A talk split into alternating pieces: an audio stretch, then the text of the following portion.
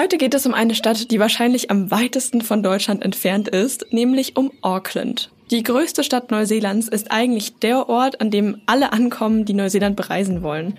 Mein Name ist Isabel Furkert und ich war selbst als Backpacker dort und habe insgesamt zehn Tage damit verbracht, Aucklands Stadtviertel zu erkunden. Mehr darüber erfahrt ihr jetzt. Ich freue mich, dass ihr in der heutigen Folge von In 5 Minuten um die Welt wieder eingeschaltet habt.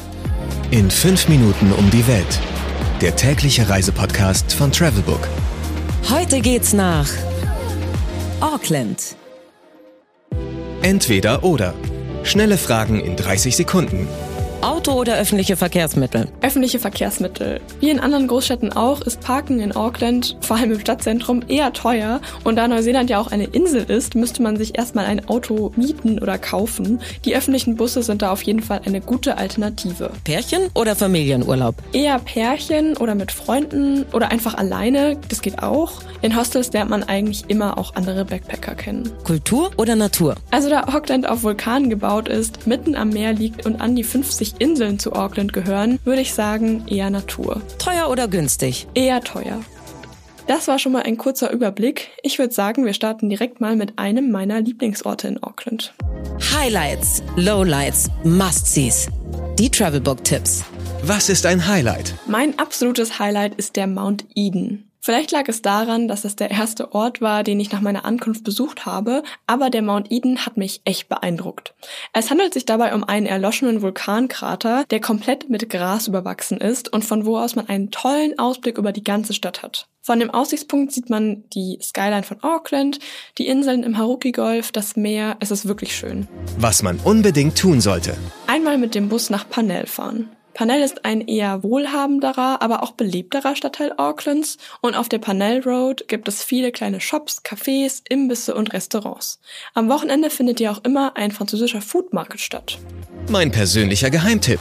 Die Vulkaninsel Rangitoto Island ist nur eine 25-minütige Fährfahrt vom Festland oder vom Auckland Harbour entfernt und ist auf jeden Fall einen Ausflug wert.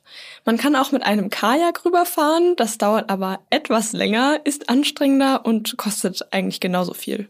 Auf der Insel angekommen gibt es verschiedene Wanderwege, zwischen denen man wählen kann. Am beliebtesten ist der von der Rangitoto Wharf zum Krater. Unterwegs kommt man an mehreren Lavahöhlen vorbei und am Ende hat man einen tollen Ausblick.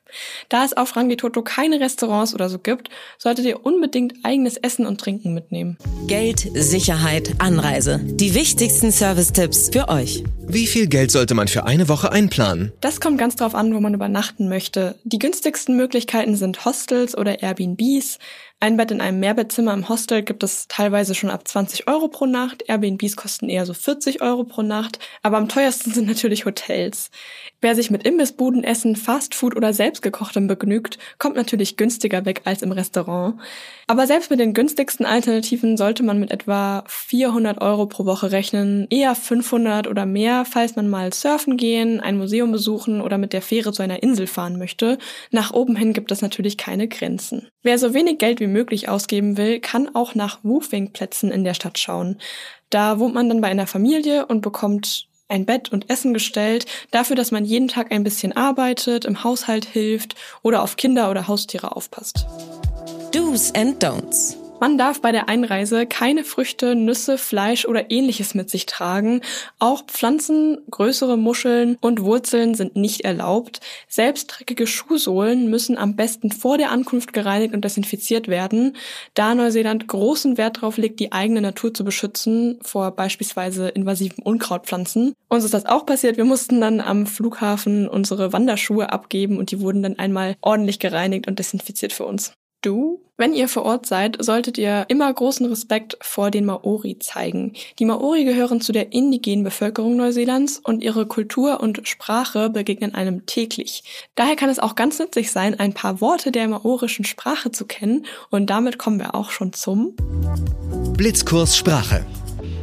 In Neuseeland spricht der Großteil zwar Englisch, aber die maorische Sprache ist trotzdem sehr präsent. Daher kommen hier ein paar nützliche Vokabeln. Begrüßen tut man sich beispielsweise mit Kia ora.